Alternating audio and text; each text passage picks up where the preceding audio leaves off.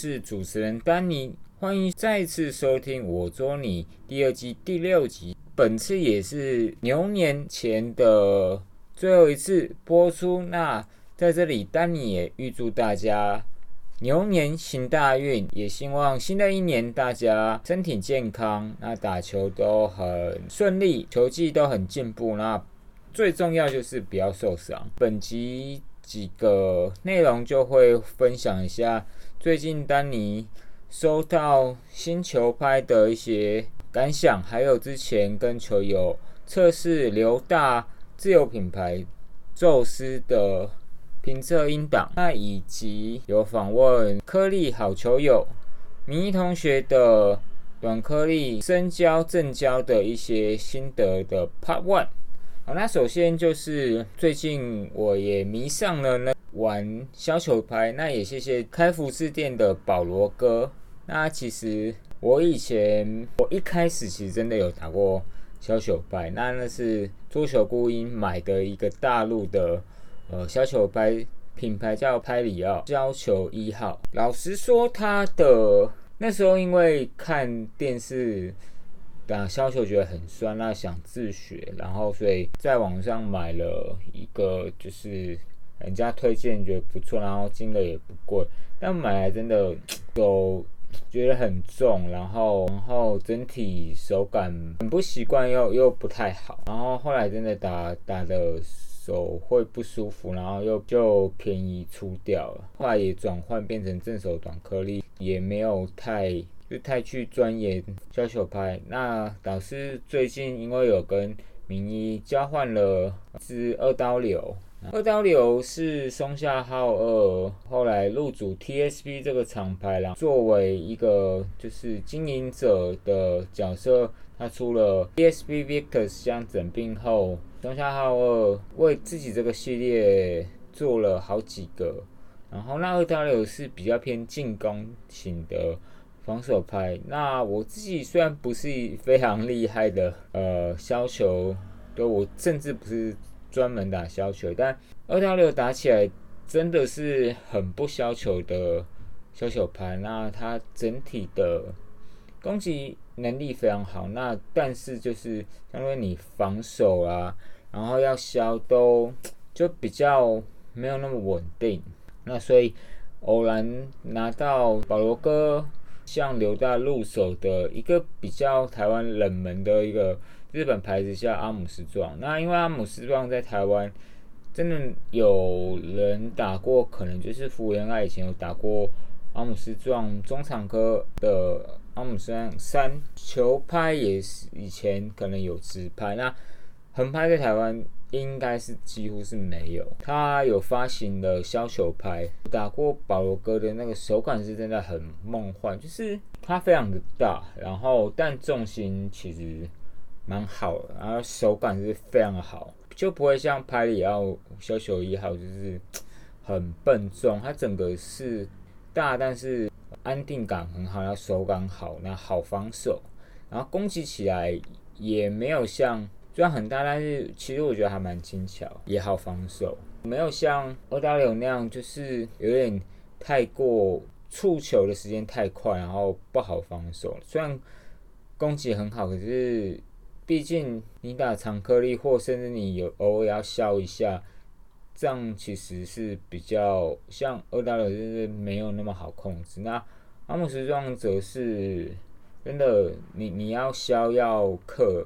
近台防守都是很很不错的，推荐给就是如果你想呃尝试打看看看长颗粒或者削球，而且这个球拍其实价格不是很贵，不论你是自己上网在日本的网上买或者留大呃代购，其实大概都是两千元上下，其实就买到，那相当不错。那等下也请大家听一下。我之前打刘大最新采用日本素材的 ZOC 宙斯这个它自有品牌的球拍，那以及我和明一同学的短颗粒对谈，那请不要走开。那也预祝大家新年快乐！大家好，我是丹尼，今天邀请两位球友飞狗以及没有们一起来测试刘大最新作品《肉丝》。对，这是他自己开发里面含日游 C 素材的五加二碳纤球拍。然后我们首先正手是贴狂飙，这是 Neo 嘛？对，Neo 神狂三十八度。然后原本呃第一次测试的时候是呃正手平面是贴 TSV Ventus，对，Super Ventus。那首先问一下飞狗，你觉得打起来的感觉如如何？我觉得板子蛮好借力的，它很容易吃到面材就可以出去，然后弧线很高，容错很大。嗯对对对对。然后速度算快吗？我觉得没有很快。可是当你没有很用力打的时候，会给对手一个错觉，就是比他想的快。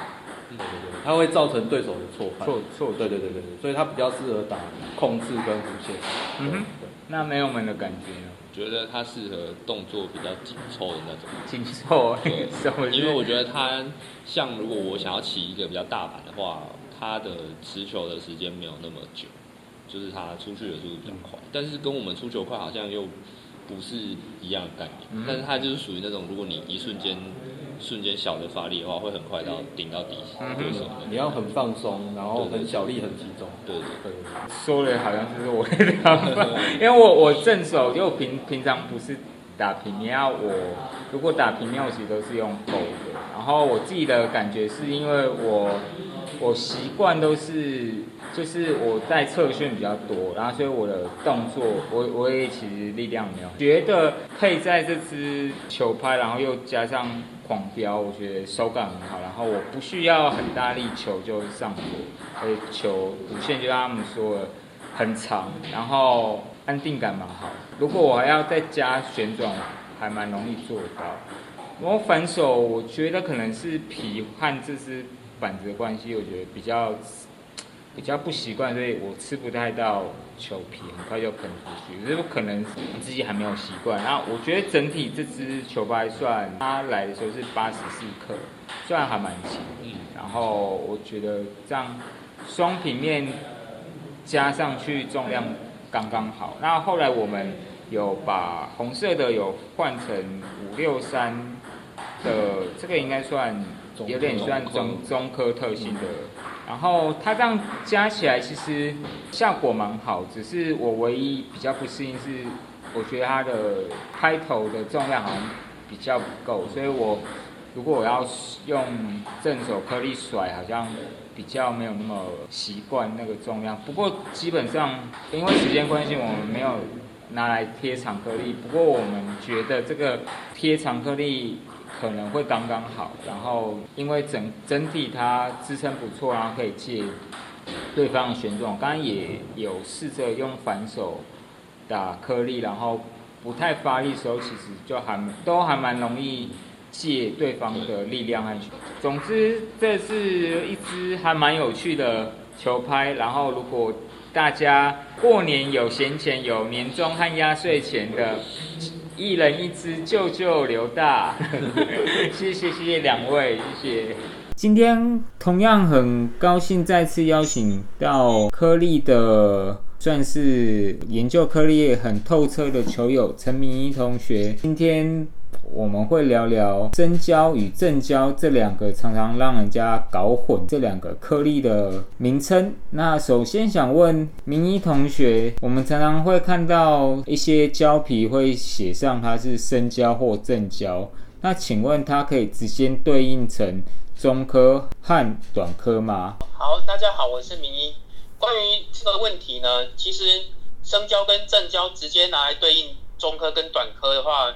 这个只是算是大略上的分类而已，实际上并不是非常准确的。生胶跟正胶最主要的区分方式是以就是制成中的对胶皮的油化程度来分的。那生胶这个东西，它这种胶皮油化程度比较低，所以它胶质会比较软，然后比较透明。那正交就正好相反，就是正好是硫化程度比较长的，深介于深交跟正交之间，就是还有一种就是所谓俗称的半生半正，就是介于这两种特性之间。嗯哼，所以简单来说，主要是硫化程度的差异，然后另外一个算是台湾和中国那边对颗颗粒的称呼的方式和定义上的方式不这么相同嘛，对不对？对，好，那因为台湾的中科跟短科是以长度颗粒长度去分的，但深交跟正交在对岸的讲法都是油化程度去分的。嗯哼，就特性上来说，深交与正交的特性有什么不一样吗？好，深交跟正交因为硫化程度的关系，硫化这个过程主要是让球拍的那诶、球球皮的支链在分子之间形成流流的支链，所以它就是强度会比较高。嗯哼，那所以说生胶因为硫化时间低，所以它程程程度比较小，所以它会较软，然后比较接近天然胶质的感觉，嗯哼，因此它会比较弹。嗯对，，主要是软或软而弹，嗯哼，然后容易变形。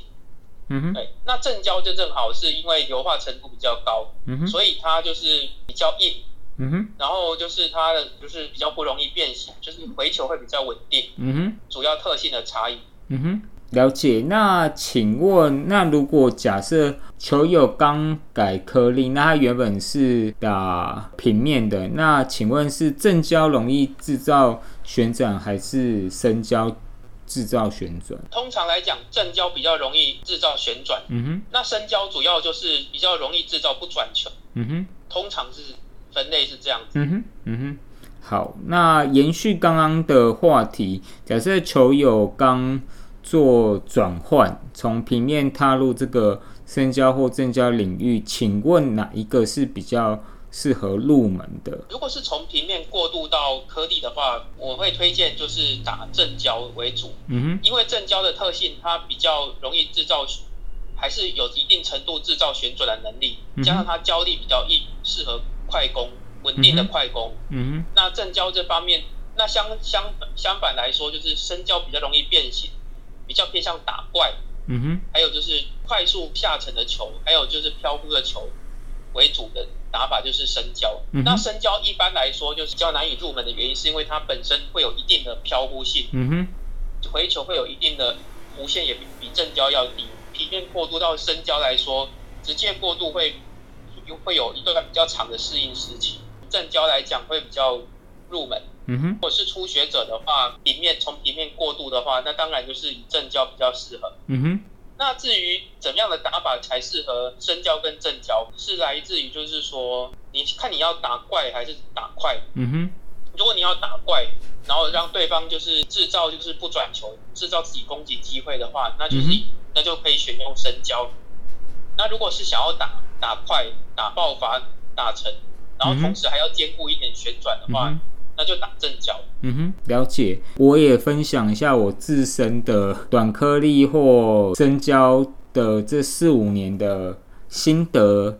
其实我觉得还是要看个人的打法，然后还有就像明一刚刚说你的诉求。简单说，我举那业余算很厉害的管志伟管。管先生，管大，他的打法是他是单面的呃正交，然后他应该是用蝴蝶的 impartial x S，他发球需要一定的旋转，可是因为手法很好，所以其实很难判断他的旋转到底是什么。那加上他的发力的力量好，速度快，所以他进攻时候其实虽然是击打为主，但是他其实他不需要很大的下沉。因为他自己的控制好，而且他有办法掌握个速度。我个人的打法，因为我没有像广大这种练得这么好，所以我比较，而且我的控制的位置也没那么好，所以我通常都需要颗粒需要有有一些下沉的效果，去制造对方回球的难度。那其实都是需要看自己的打法做调整。不过有一个先决条件，其实打不管是升降正正交，你的动作平双平面比起来更需要瞬瞬间的发力，然后动作需要小。这个动作的调试，其实我个人其实也花了很很长时间，因为一开始改的时候，其实都还是被教练说那个动作太过平面。那这个是我自己的想想法，跟大家分享。那另外下一个问题就是颗粒像正胶和正胶的几何特性是不是还有一些不一样？可以请明医稍微跟大家讲一下嘛？呃，特性的话就是我们考虑到就是它的那个胶粒的形状还有大小，嗯然后做做说明。那形状的话就是颗粒主要有分成圆柱形，是就就所谓的台形，上面是圆柱，下面是梯形的混合的版本。嗯哼就就我就简称为混合型。圆柱形的颗粒的话，它比较不容易受到对方的旋转影响，嗯哼然后也比较容易倒伏，所以它回球的时候可能会稍微不稳定一点。嗯哼但是就是它会比较容易制造一些外飘的的状况。嗯那一般来说，就是像长科比较注重外漂的话，所以长大部绝大部分的长科都是以圆柱形为主。嗯哼但是深胶的话呢，还有正胶的话，它看诉求，看你的诉求。如果你是要制造旋转多一点的话，那通常就是要选一个台形、梯形的颗粒。梯形的，那梯形的颗粒的话，它主要是因为下面比较宽，然后上面比较窄嗯哼的梯形的配置的话，它比较接触到来球的时候会比较不容易晃动。嗯哼。那所以回球相对来说比较稳定。嗯哼。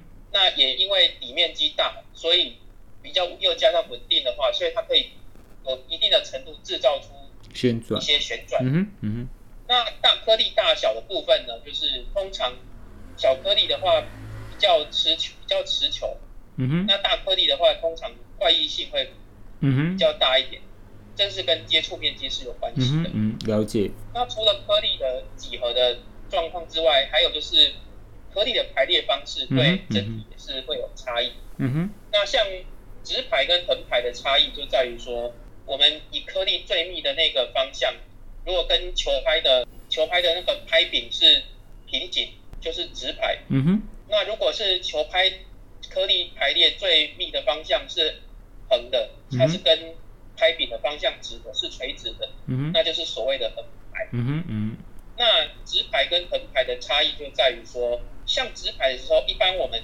在挥动球拍的时候呢，直排的颗粒来说，相对于球的相对方向是是横向，会变成横向，在滚动的时候，就是受到的阻力会比较大，嗯哼。所以直排的颗粒的话，它是比较吃球的，但是它它相对来说就是比较那么稳定，所以不好防守。嗯但是攻击来说，是制造一些下沉的话，会非常的适合。嗯那横排的就刚好相反，横排的时候，如果是横排的颗粒的话，在施力方向跟球的前进方向，通常颗粒会是平行的。那所以就是平行的时候，就是球比较容易在上面顺着颗粒的方向。横排来讲，就是它比较不吃球，嗯哼但是就是它防守的稳定性比较好。嗯哼其实短颗跟长颗，不管是什么颗粒，哎直排的颗粒通常就是适合攻击型、打点攻击型。那横排的颗粒主要适合防守或是切削、克挡之类的打法这样子。嗯哼除了直排跟横排之外，颗粒上面的纹路也是有分。那颗粒上面就是有的花纹，如果是直向跟横向，那就是跟前面讲的，就是直排跟横排的颗粒的效果是一样的。直向的花纹的话，就是对球的阻力比较大，所以比较容易制造一些摩擦。那横排就是正好相反。嗯哼综合这些几个条件，颗粒最好玩，它的那个形状，从形状、大小、花纹，还有排列方式等等，整个排列组合之后，就会有非常多的变化。所以这造成加上深胶跟正胶的硫化硫化程度的差异，就可以造成五花八门的各种的特性。嗯哼，那可以请明一稍微推荐一下，如果刚踏入短颗粒的这个领域之中，有没有比较好上手、好入门的，不管是深交或正交，都可以请你推荐一些嘛？哦，好啊，颗粒的部分的话，像短颗粒的话，以正交来讲，一开始入门是先还是以短颗为，中颗的话可以先不考虑，除非你的手感或者是接触的手法方面比较正好对应到。嗯哼，那一般来说，正交的部分可以试试八八九之二，这是中国颗粒，嗯哼，对，或者是一般最流行的八零二短颗，嗯哼，嗯哼，这些都是比较中规中矩，然后比较好入门。而且就是也好购买从平面。过渡到颗粒，对，从平面到过渡到颗粒也比较容易。嗯哼，那如果还有一些预算的话，可以直接用 TSP 的颗粒系列。嗯，Spectre 那等，TSP 对 Spectral 跟 Spin Beats 这是两种嗯哼，，Spectral 是生胶，嗯哼，然后 Spin Beats 是偏正胶。嗯哼，对这方面的话，就是尤其是 Spin Beats，它是比较适合的，比较适合偏平面的打法，嗯就是还可以制造蛮多的旋转。嗯哼，嗯哼，Spectral 的话，它是生胶，它相对来说可以制造比较下沉，还有比较飘忽的路线，嗯，但是他们这些都非常的好控制，嗯哼，所以在入门来讲的话，PSP 其实个人觉得是蛮不错的，只要有预算的话。嗯，那比较没预算的话，那就用中国的颗粒，嗯哼。八八九或是八零二之类的都蛮适合的。嗯哼，了解。补充一下，八八九之二是环球这个大陆厂，八零二是那天津七二九所所生产的。那据说刘国梁以前有用过，但是，因为这个已经出来很久，它也一直有在改版。像因为塑有改塑胶球嘛，七二九对应到它也把一些经典的颗粒，像八零二啊、七五五啊等等这些，也都有推出因应大球的新传系列，稍微可能大球速度和手感都有好一点。刚刚说的这这些的价格都。不会太贵，大概三两百到三三百多块之间。我们应刚才说 Spectral 大概要再贵一点，大概八百多块，大概是这样。那那如果假设球友有打了一阵子，想追求比较譬如下沉或一些怪异性，那有适合的颗粒的厂牌或型号可以跟大家分享一下或建议的。OK，搞怪方面的颗粒的话，通常我们要的是下沉或是漂浮性。嗯哼，那比较通常这这类的话，就是日德系的颗粒会会有比较多的怪异性，嗯哼，会比较注重这方面。那日德系的颗粒的话，比如说比较偏怪一点的，像 Spinlo 的有一张怪山羊，嗯哼，它就是适合，它就是生胶，但是它是有长颗特性加短颗特性的，就是非常的可怕。嗯它因为是长颗的长度，但是因为它的底座的宽度又很宽，所以被 IDTF 归归类为 out，是 out。嗯哼，对它的话，就是因为又有长颗的长颗粒非常容易倒伏，嗯哼，然后又所以回球会有飘忽跟下沉的效果。之外，Doctor New Bauer 就是纽鲍尔，它也有出两款 Killer 系列跟 Explosion 系列。那这两款的话，我是觉得怪异性都是非常的不错的。嗯，我也也也需要比较好的 手感，那个真的不算是太好控制。对，就是搞怪的话，这方面的话，这这比 Killer Pro 跟跟那个 Explosion 都是蛮不错的选，有的时候甚至会比长科更容易制造就是转跟不转的嗯效果，会更容易让敌人迷惑这样。嗯，对，那除此之外的话，就是还有，当然也是有一些，比如说最近 Spino 出的一张短科嗯，新的嘛，嗯哼，新的，也是怪异性不错。嗯哼，那 Victas 比较贵的 Victas 就是贵族品牌，有一张 VO 一零一嗯哼。跟 EBO 一零103三，也是非常的、非常的怪异。嗯哼，但是 Victas 它因为海绵有内能，所以它很容易会缩缩胶嗯，这是它比较大的缺点。嗯哼，那另外再补充一个，就是比较冷门的牌子，就是巨龙的 Blast。这个我打过，这个其实蛮推荐。加上如果你不是很在乎是打冷门品牌，像我上课的那个狮子王桌球，唯一在贩售的短颗粒就是这个，而且它它是有速度，然后又又有下沉，手感也还不错，价格也四五百块，是是刚好坐落在大陆和那日德品牌的中间，这是一个另外一个选项可以。供大家参考，而且还也还算上好上手。好的，以上就是我和明一颗粒短颗粒正交深交对谈 Part One 的部分。那 Part Two 还有更多有关怎么样选用适合正交或深交的拍子，还有选用的一些逻辑，还有怎么样去挑选适合的拍子结构，是不是真的有所谓的颗粒拍，还是只要符合哪些结构特性，结合自身的打打法就可以适合打颗粒呢？帕拓还有很多很精华部分，非常实用，也希望我们的一些。呃，烧拍的经验能够带给大家一些一些方向。新年快乐！